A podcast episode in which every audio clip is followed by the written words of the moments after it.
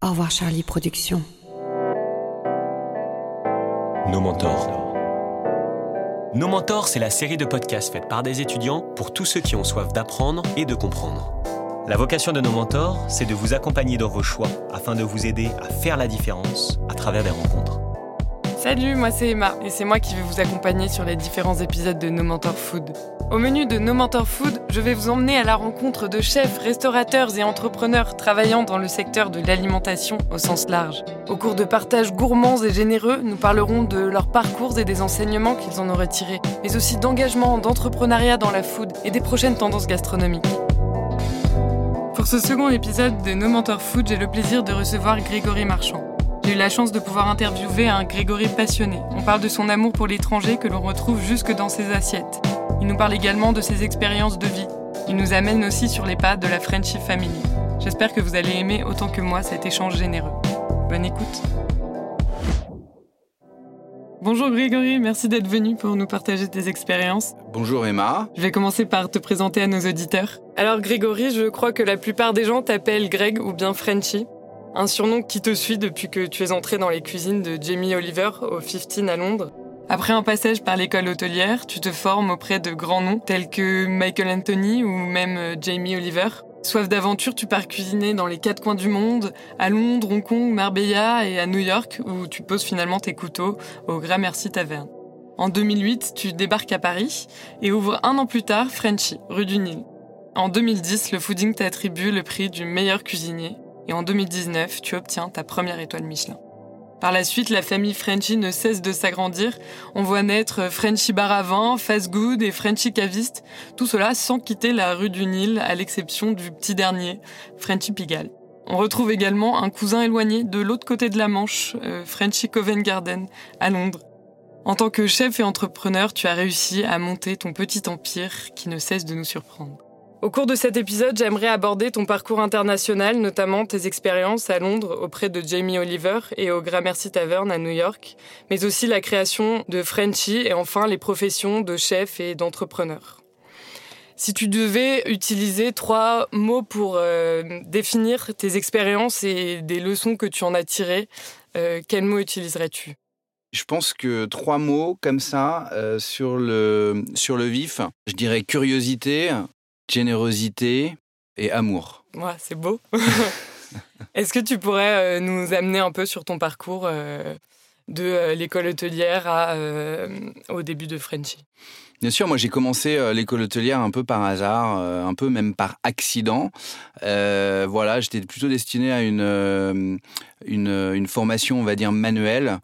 donc après la troisième, voilà, j'ai été euh, j'ai été un, peu euh, dirigé euh, voilà, vers, vers une école professionnelle.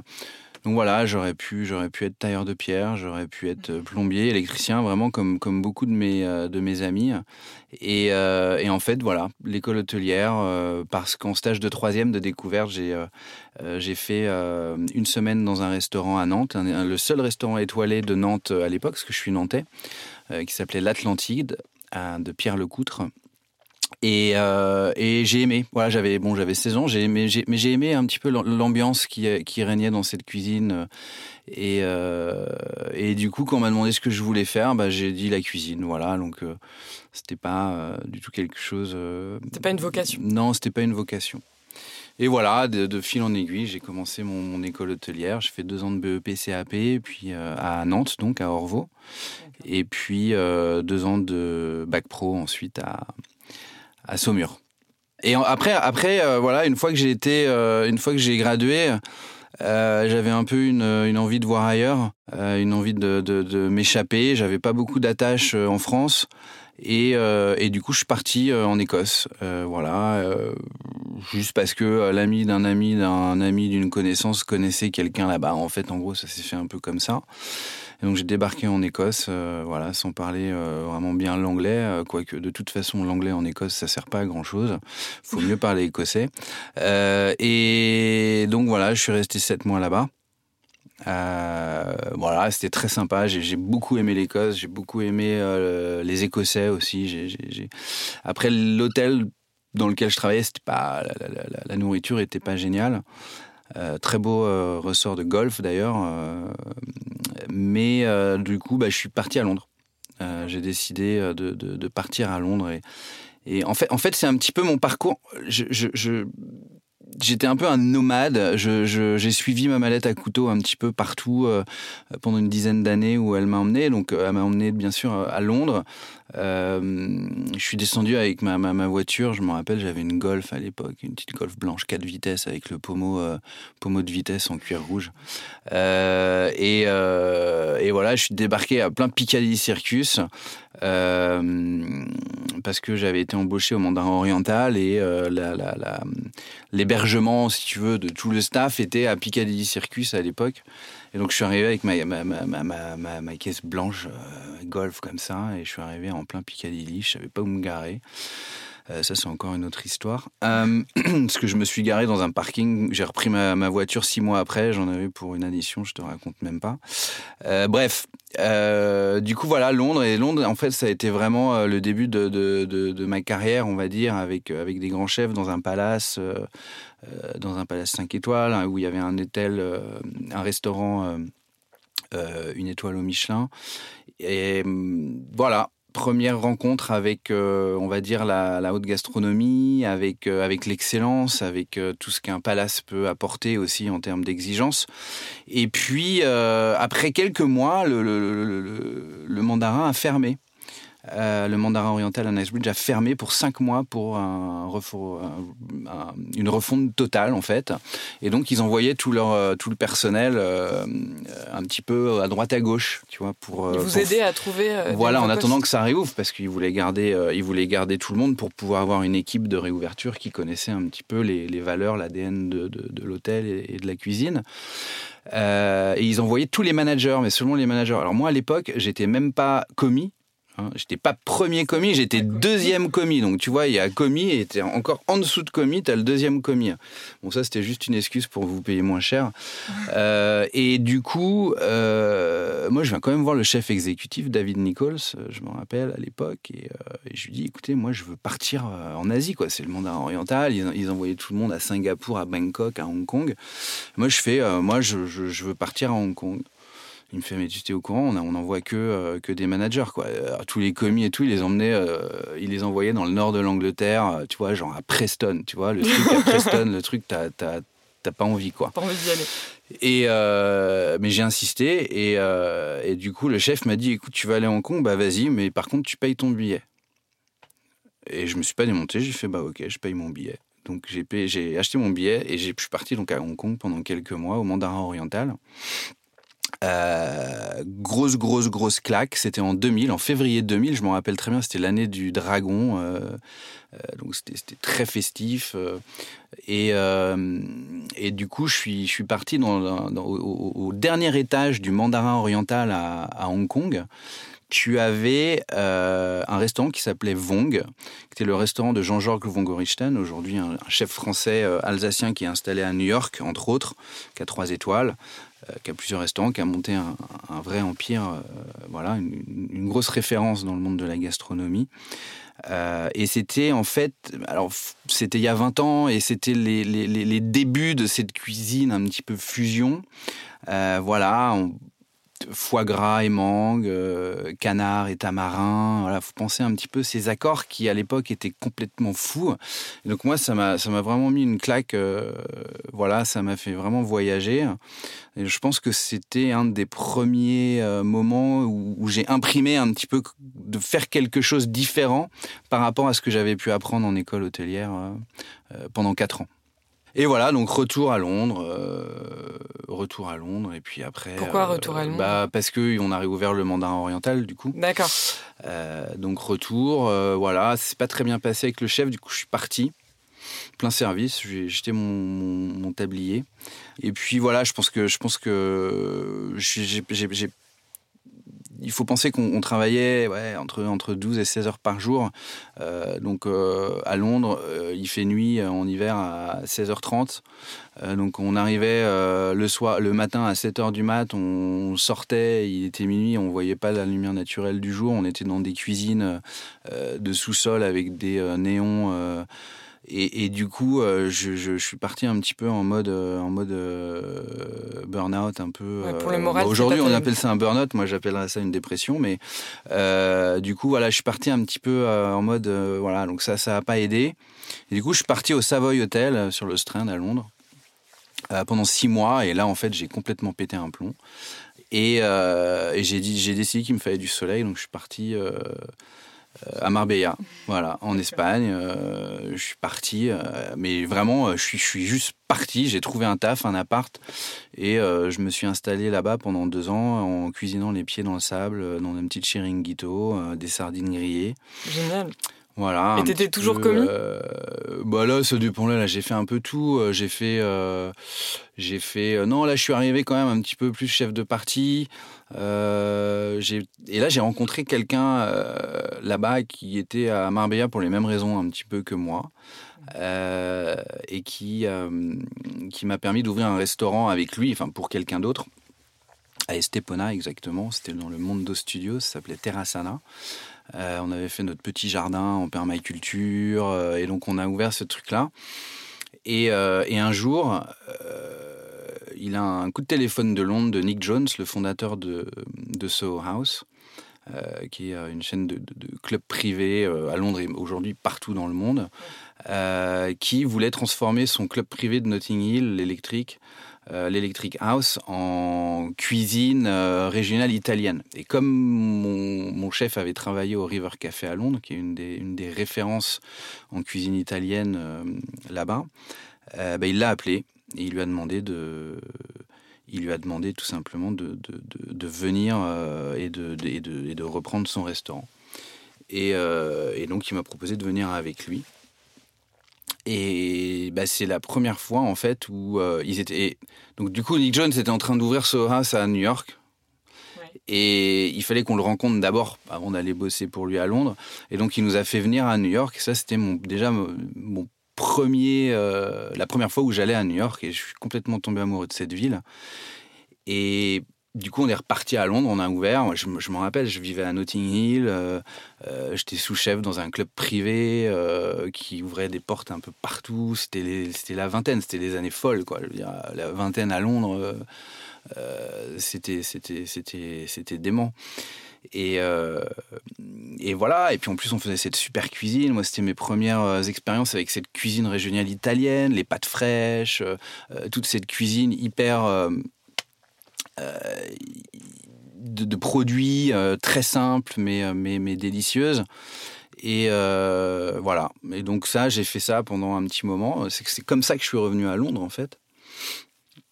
Et là, mon chef a été appelé par Jamie Oliver, qu'il avait rencontré au River Café pour euh, être chef exécutif du 15, le, restaurant de Jamie Oliver à Wall Street à Londres. Et, euh, c'est comme ça qu'il m'a pris avec moi.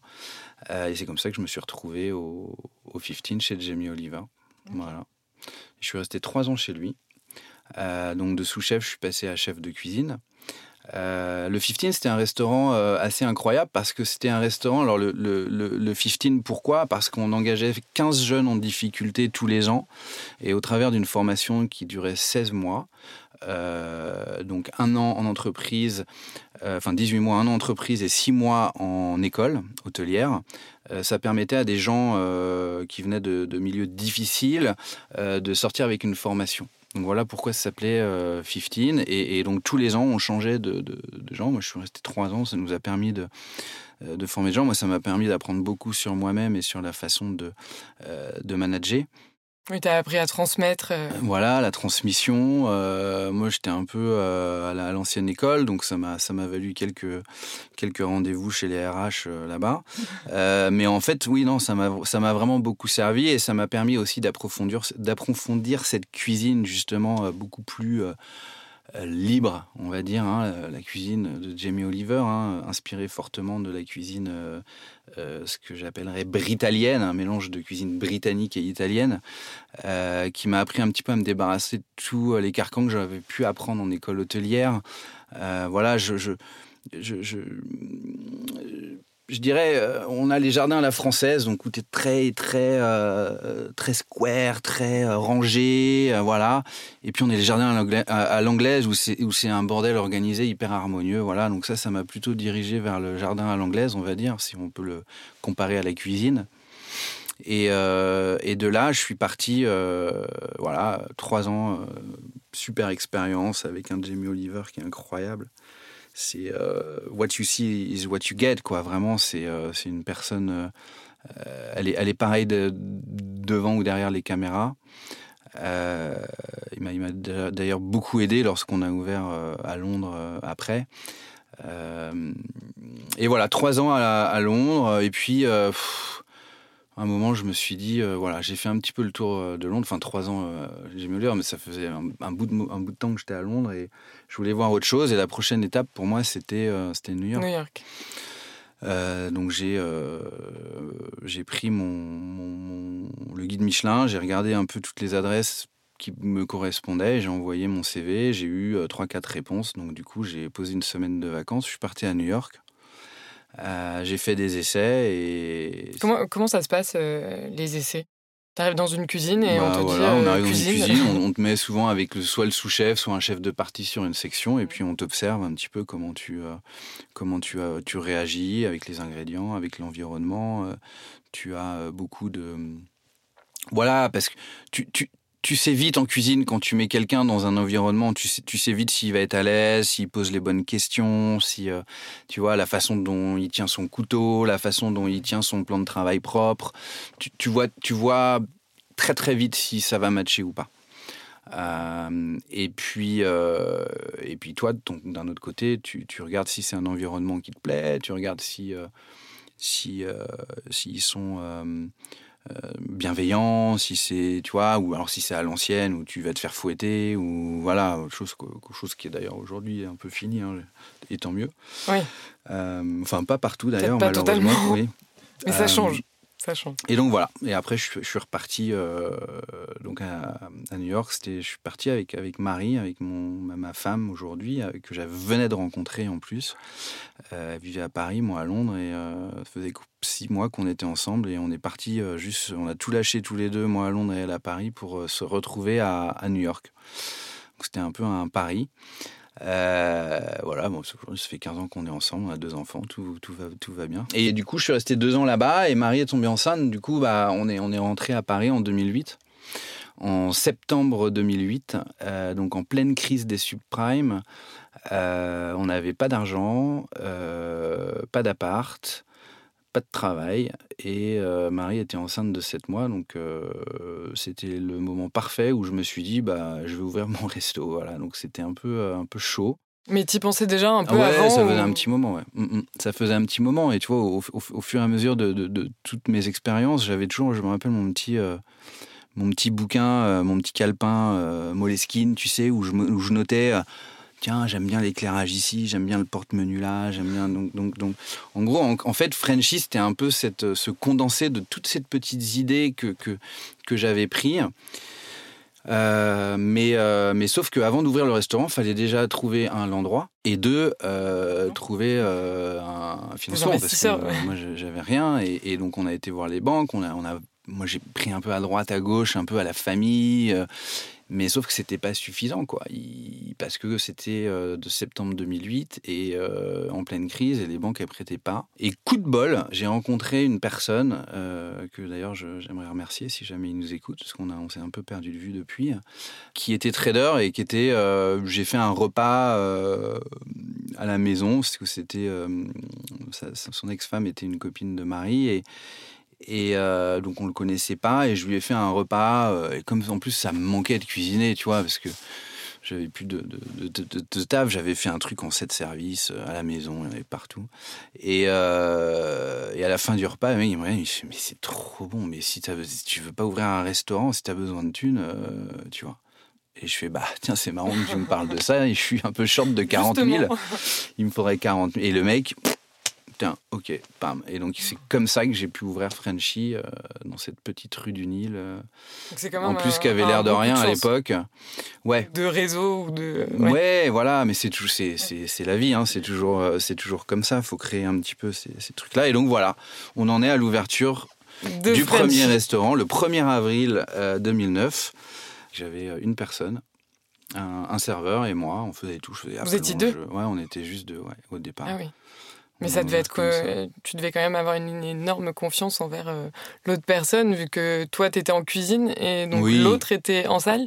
Oui, après c'était un tout petit restaurant euh, avec Ouais. une cuisine un peu ouverte, donc je- je- oui, bien sûr. Et euh, est-ce que tu pourrais nous expliquer un peu le, le concept de Frenchy euh, Bah, Qu'est-ce qu'on y mange? Qu'est-ce que tu as essayé de nous faire découvrir à travers ce premier restaurant? Bah, le, alors le concept de Frenchy il y a euh, 11 ans, euh, c'était vraiment, euh, je voulais créer une, euh, une cantine de quartier où, où j'aimerais euh, aller et surtout retourner. Et d'ailleurs, c'était une phrase qui d'ailleurs était écrite dans mon business plan. Euh, donc voilà, c'était vraiment une cantine de quartier avec dans un dans un décor.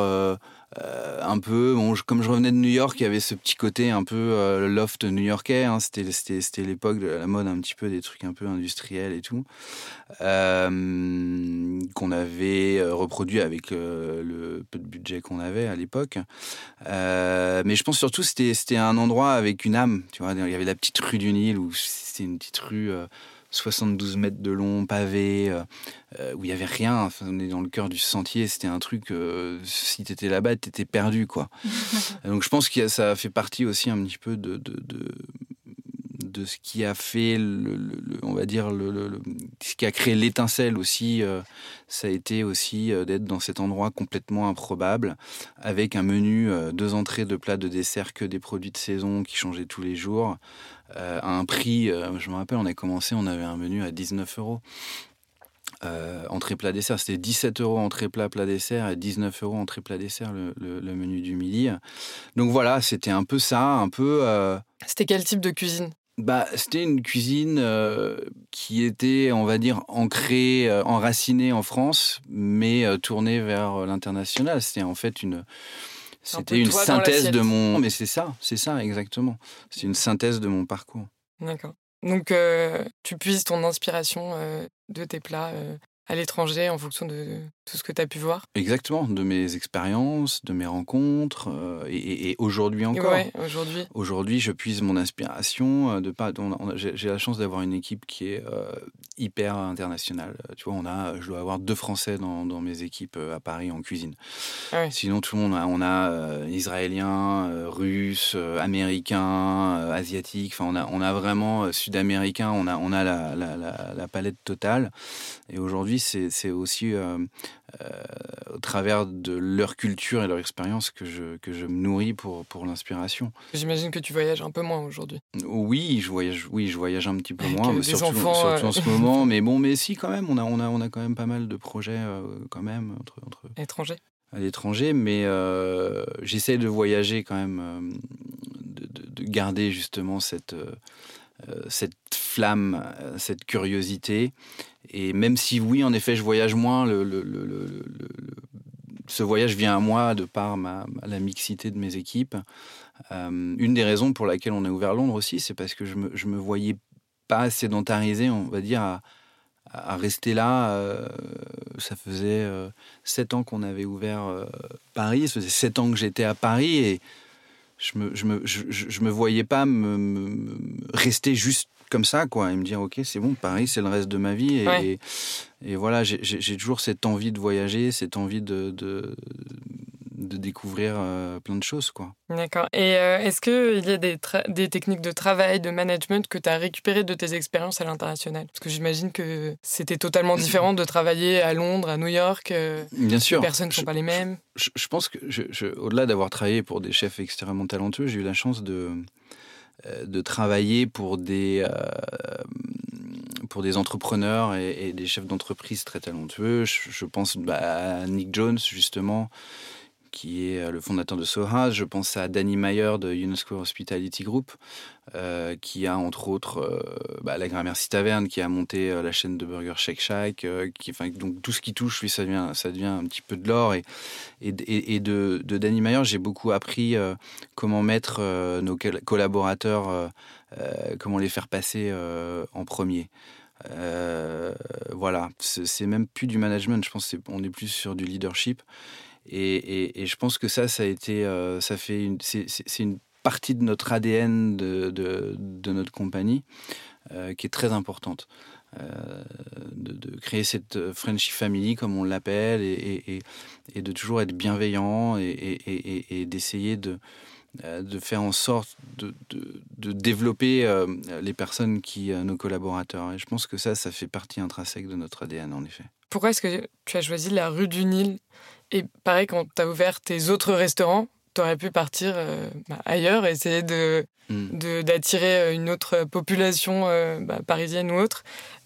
pourquoi tu as décidé de mettre, par exemple, le Frenchy Baravin à côté mais en fait, là, moi, je, pense que c'est la rue du Nil qui m'a choisi presque. Parce que moi, tu sais, en fait, c'est marrant parce que ce truc, tout le monde me dit, mais attends, mais Greg, t'étais un visionnaire et tout. Et en fait, moi, je connaissais pas du tout Paris. Euh, J'avais jamais vécu à Paris quand on est arrivé en 2008. Euh, et, en fait, euh, quand les gens me disent ouais, t'étais visionnaire, et je fais non, j'étais surtout très naïf parce que je me rappelle très bien la première fois où, l'agent immobilier m'avait fait passer rue Montorgueil, m'avait fait tourner dans cette petite rue euh, où franchement à l'époque il y avait euh, que du tapin, parce qu'on n'est pas loin de la rue Saint-Denis, et, euh, et des gens qui venaient promener leurs chiens, si tu vois ce que je veux dire, euh, et des rideaux fermés. C'était quand même, la rue du Nil, c'était quand même l'artère principale qui nous emmenait à la plus grande cour des miracles de France, sous Henri IV. Donc, tu vois, si les murs pouvaient parler, je pense qu'il y aurait, il y aurait beaucoup d'histoires à raconter. Et donc, il m'amène dans cette petite rue, et pour moi, voilà, petite rue pavée. Euh, c'était en plein cœur de Paris en plus. Euh, quand j'ai fait visiter cette rue à, à, ma femme, euh, à mes potes, à notre avocat et aux banquiers, ils me disaient tous Mais t'es taré. Il n'y a, que Marie qui me disait Écoute, si t'y crois, on y va. mais c'est vrai que cette petite rue personne n'aurait mis euh, un copec. En même temps, moi, j'avais pas le choix. J'avais pas, euh, je pouvais pas me permettre de, de, de, trop grand. Euh, d'acheter autre chose parce que j'avais pas non plus des fonds, des, des, des, fonds incroyables. Et, et du coup, voilà, ça s'est passé comme ça. Et je pense que euh, ce qui s'est passé ensuite, en fait, rien n'était planifié. Tout a été super organique. Euh, le bar à vin, c'était un client du Midi, du Sentier, euh, qui m'a dit "Écoute, j'ai le local qui se libère en face. Est-ce que ça te dirait Je vois qu'il y a toujours la queue chez toi. Est-ce que ça te dirait de le reprendre? Et en gros, voilà, tac, hop, ça s'est fait comme ça. L'année d'après, il m'a dit "Écoute, j'ai le local d'à côté qui se libère. Est-ce que ça te dit de le reprendre? Je fais, oh, bah, ok, écoute, on a besoin d'espace. De, euh, après, il y, a eu, euh, il y a eu Terroir d'Avenir, donc parce que dans la rue, on a aussi des boutiques euh, de bouche. On a un boucher, on a.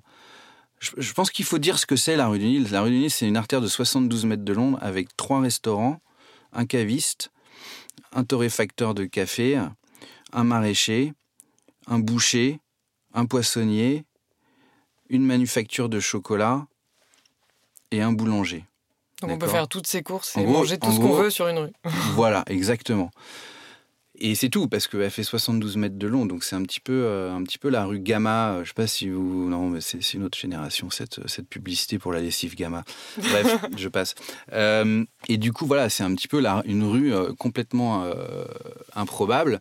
Et donc, Terroir d'Avenir, justement, qui étaient mes fournisseurs, parce qu'ils font aussi partie, partie de l'histoire, ils m'ont euh, en fait en gros ils faisaient le tour de France de tous les producteurs ils ramenaient euh, et on achetait au cul du camion euh, en gros tout ce qu'ils trouvaient et on les achetait à 8 heures le matin et à midi c'était sur notre menu et en fait, nous, on était capable de le faire ça. Et quand je dis nous, c'était justement les prémices de cette, de cette bistronomie avec, euh, avec tous ces restos où justement, on ne on, on, on, faisait pas notre menu, on allait chercher des produits, mais on, on cherchait des produits et avec ça, on faisait nos menus. Il fallait être vachement réactif. exactement. Il faut avoir des idées. Euh, il faut avoir plein d'idées, il faut avoir une taille aussi euh, pas, pas, pas, trop, pas trop grosse. Et, et, du coup, euh, voilà, c'est comme ça que Terroir, au bout d'un moment, on était au cul du camion, j'étais en train de leur acheter, leur acheter de la cam, des, des, légumes, des je sais pas quoi. Et ils me disent, écoute, nous, on aimerait bien avoir euh, pignon sur rue, est-ce que tu connais un truc? Et c'est là où je leur dis, bah écoute, il y a les pages jaunes qui se libèrent, tiens, appelle, appelle le mec, il veut me le refourguer, moi, j'en veux pas, il n'y a pas d'extraction. Et euh, c'est comme ça qu'ils ont ouvert leur, euh, leur premier maraîcher. Pareil pour l'arbre à café, c'était Hippolyte Courty, le fondateur, euh, avec qui on bossait aussi en fin de compte. Et il m'a dit bah, Attends, j'ai vu que tu avais trouvé un truc pour ta rate, t'as pas un autre truc, elle est bien cette petite rue. Et c'est comme ça qu'il s'est installé. Et en fait, en gros, c'est comme ça que toute la rue euh, s'est construite parce qu'après, ils ont ouvert leur poissonnier, leur boucher. Leur... Et, et, du coup, euh, et du coup, ce qui était sympa, c'est que on était plusieurs acteurs avec la même vision des choses. Et on travaillait déjà tous ensemble. Donc ça a créé une vraie synergie euh, dans, cette, euh, dans cette petite rue euh, qu'on peut ressentir aujourd'hui. C'est toi qui as dynamisé toute la rue du ouais, moi, moi j'étais juste le fédérateur en fait. J'ai juste fédéré les gens. J'ai fait OK, j'ai mis en contact les gens et c'est après et voilà. Donc c'est une belle histoire cette rue. Super. Mais j'imagine que tu as dû être confronté à des difficultés au cours de l'ouverture de tous tes, tes restaurants. Mm-hmm. Est-ce que tu peux m'en raconter quelques-unes ou... bah, la, plus grosse difficulté que, que j'ai eue, hein, euh, une, qui aurait fait que ça pouvait ça passait ou ça cassait, c'était euh, à l'ouverture de Londres. Euh, moi, je, te dis, j'ai commencé en 2009, j'avais un employé. Aujourd'hui, on devrait être, en temps normal, on va dire, on, on devrait être à 90. Et c'est vrai que moi, on m'a jamais appris ça. Hein. J'ai quitté euh, l'école à 16 ans. Enfin, je veux dire, j'ai fait une école professionnelle euh, et on m'a jamais appris à être, euh, à être un, manager. Ou... Et, c'est vrai que au fur et à mesure qu'on a grandi, comme tous les restaurants étaient dans la rue du Nil dans un premier temps, en fin de compte, ça allait parce que j'avais la main sur tout. Mais quand on a ouvert Londres, on est passé de 35 à 70. Donc on a doublé les effectifs.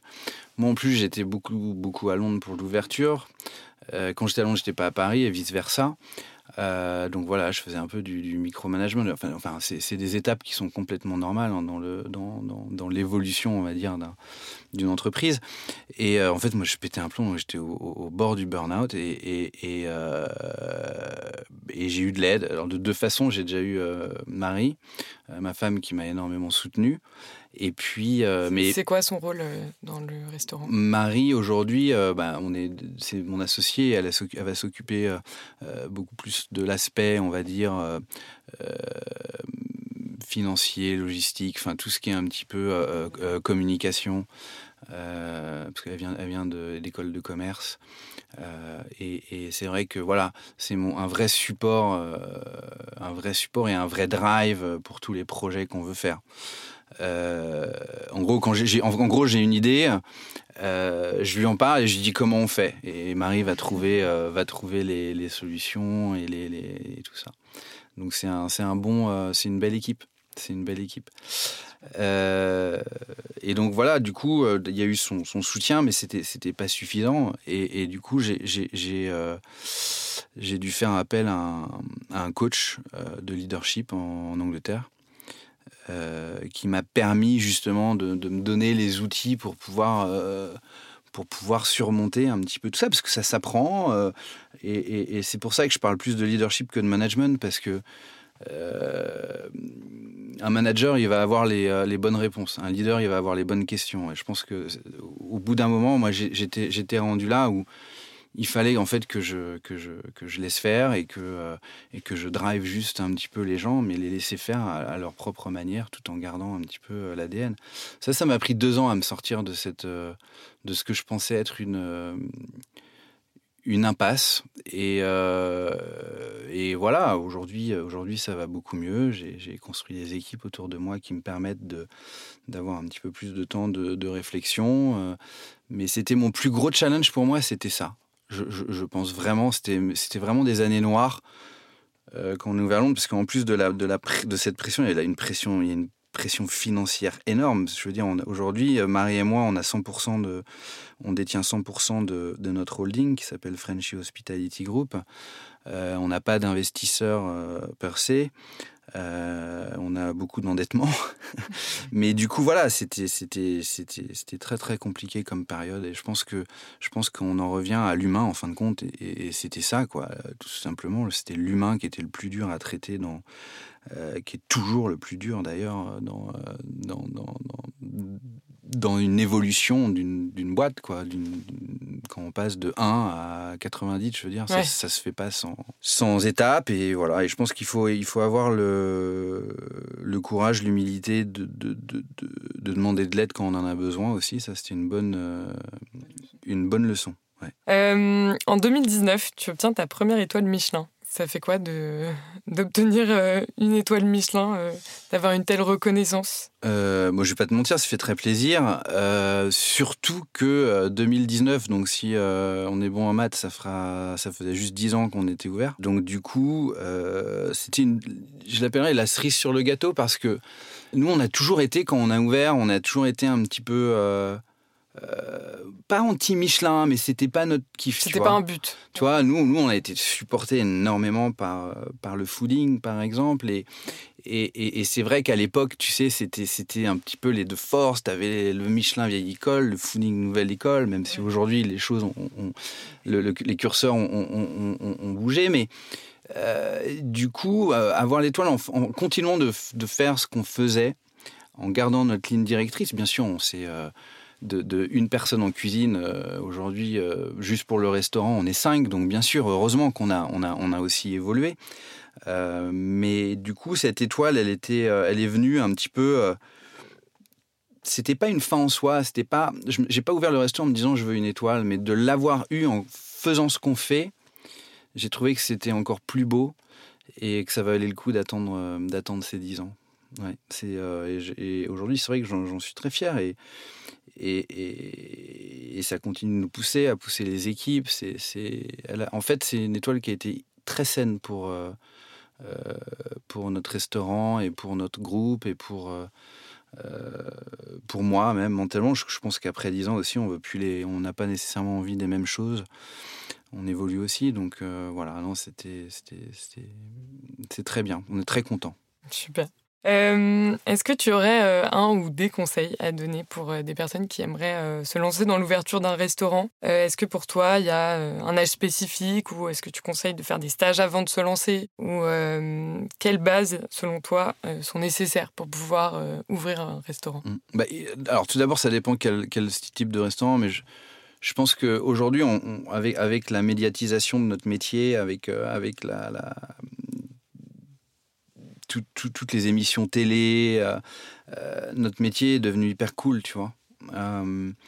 Euh, sauf que aujourd'hui, on voit beaucoup trop de gens se lancer dans ce métier sans, sans, connaître un petit peu les ficelles. c'est un métier, il faut savoir, qui est un très dur physiquement, bien sûr, mais c'est aussi un métier dont il faut maîtriser les bases. Donc après, voilà, on n'a pas besoin de la même expérience pour ouvrir, pour ouvrir une, on va dire, une, une sandwicherie ou ou euh, un restaurant euh, fine dining.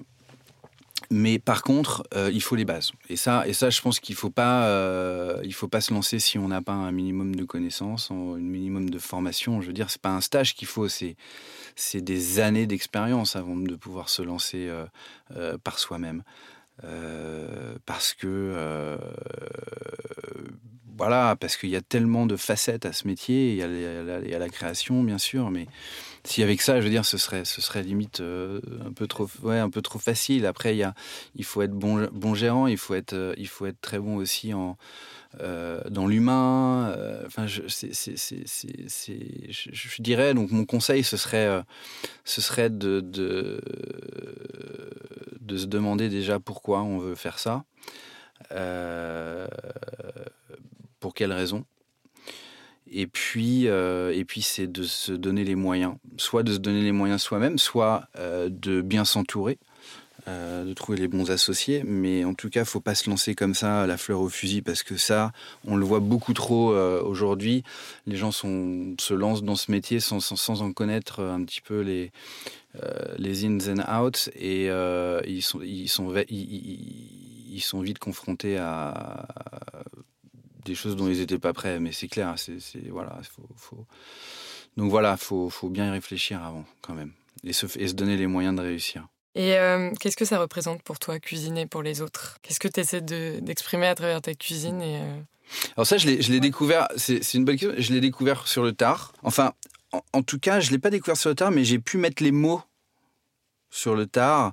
Et, et, et je pense que derrière, euh, derrière cette, euh, cet acte de, de, cuisine et de nourrir les gens et, et, donc de faire plaisir aux gens, parce que c'est au début j'ai dit ouais moi ce que je veux faire en fait c'est faire plaisir aux gens et en fait j'ai réalisé que c'était surtout je voulais me faire aimer. En fait quand tu réfléchis c'est con mais c'est un petit peu euh, c'est un petit peu tout le monde veut se faire aimer, je veux dire. Et, personne ne le dit vraiment. Et, personne ne le dit vraiment.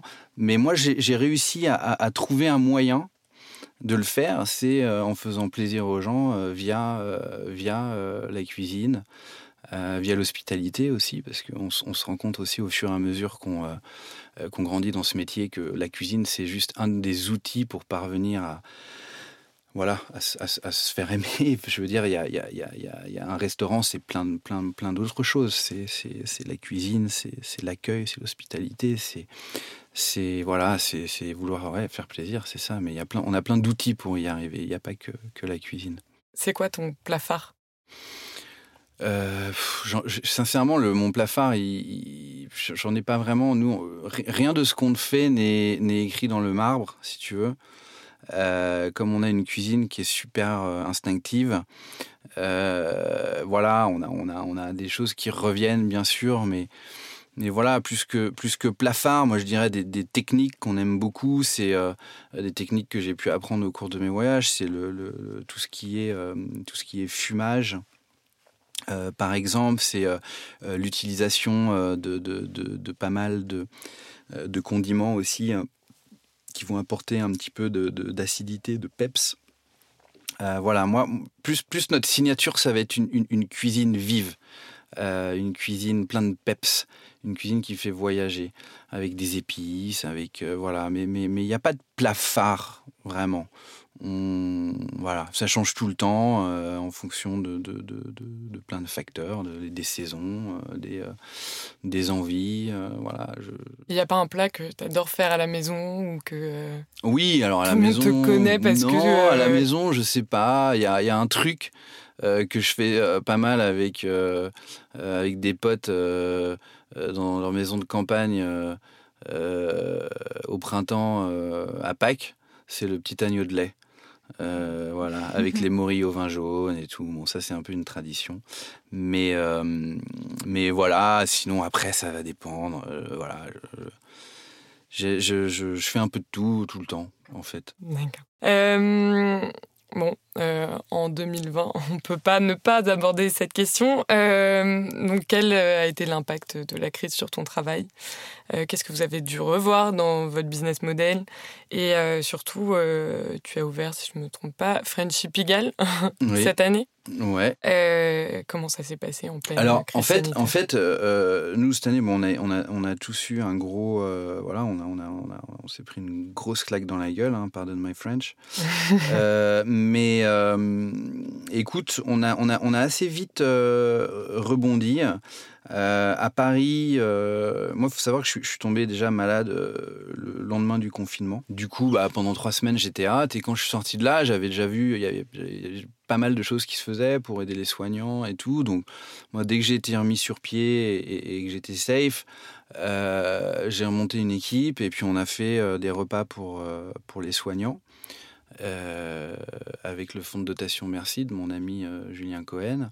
Et puis, avec le réfectorio aussi, on a fait des repas pour euh, les personnes qui en avaient le, plus besoin, donc avec l'artiste JR et.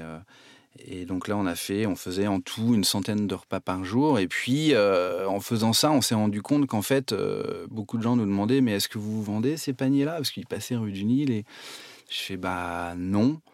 Mais j'ai dit non euh, pas très longtemps. Hein. Après, on, s'est vite mis à. Et on s'est dit, bah, attends, on va faire traiteur. Et donc, on a fait traiteur. Et donc, ça, c'était un peu le, le premier confinement. Après, on a, on a lancé Frenchy, euh, Frenchy Atom. qui est notre click and collect, qui, qui, est plus, on va dire, de notre, du, restaurant, qu'on continue aujourd'hui. On doit faire entre 300 et 400 repas par semaine, donc ça nous, ça nous garde quand même bien, bien occupés. Euh, entre-temps, c'est vrai, on a ouvert euh, Frenchy Pigalle, qui était un projet qui, euh, en association avec le groupe de l'Experimental Group, dans le Grand Pigalle Hotel, ils nous ont donné les clés du restaurant, en fin de compte. Donc, c'est nous qui, gérons le restaurant, tout le, tout le FB de l'hôtel. donc, ça, on a ouvert en juin. C'était un projet qu'on devait ouvrir en mars-avril, donc qui a juste été repoussé. Euh, et puis là, il y a dix jours, on a ouvert à Verbier aussi, dans leur hôtel, l'Experimental Chalet en Suisse, dans une station de, ski.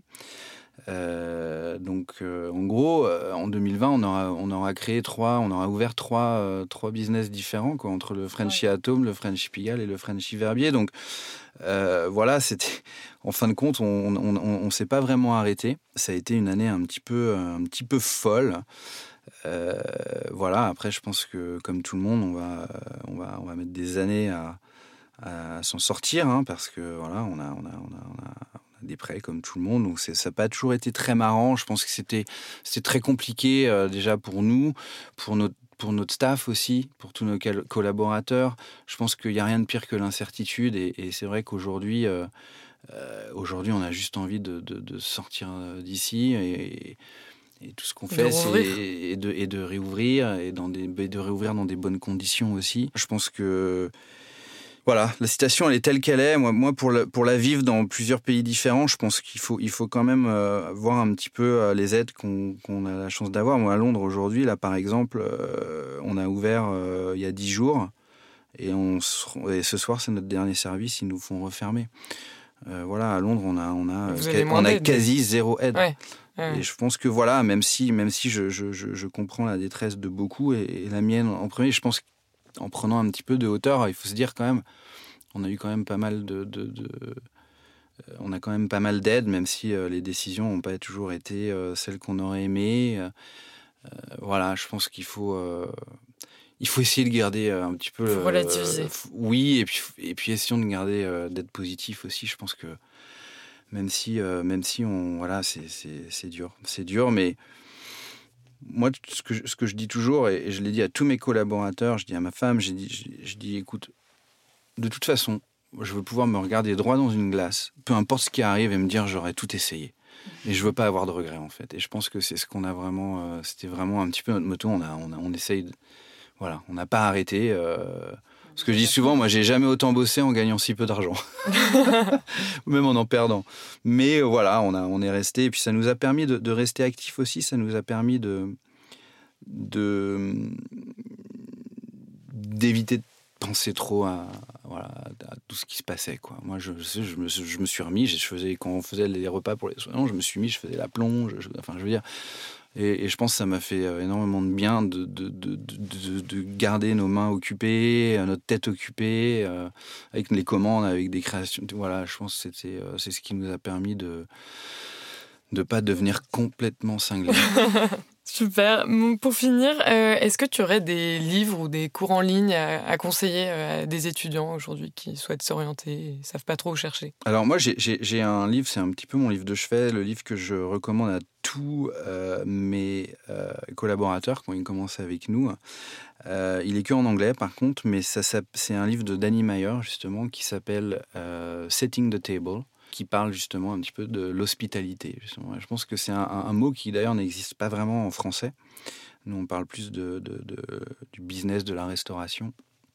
Là-bas, on parle plus du business de l'hospitalité, qui pour moi englobe plus que le fait de donner à manger à quelqu'un, en fait. Voilà, parce que je pense que notre métier, il a, il a beaucoup plus à raconter, euh, spécialement avec ce qui se passe en ce moment. Je pense que euh, voilà, on est aussi euh, des endroits où les gens viennent se restaurer de nourriture, mais aussi un petit peu de sarle et de, réconfort. Et je pense que on, se rend compte que les restaurants, ils ont un rôle extrêmement important dans, dans notre société aujourd'hui.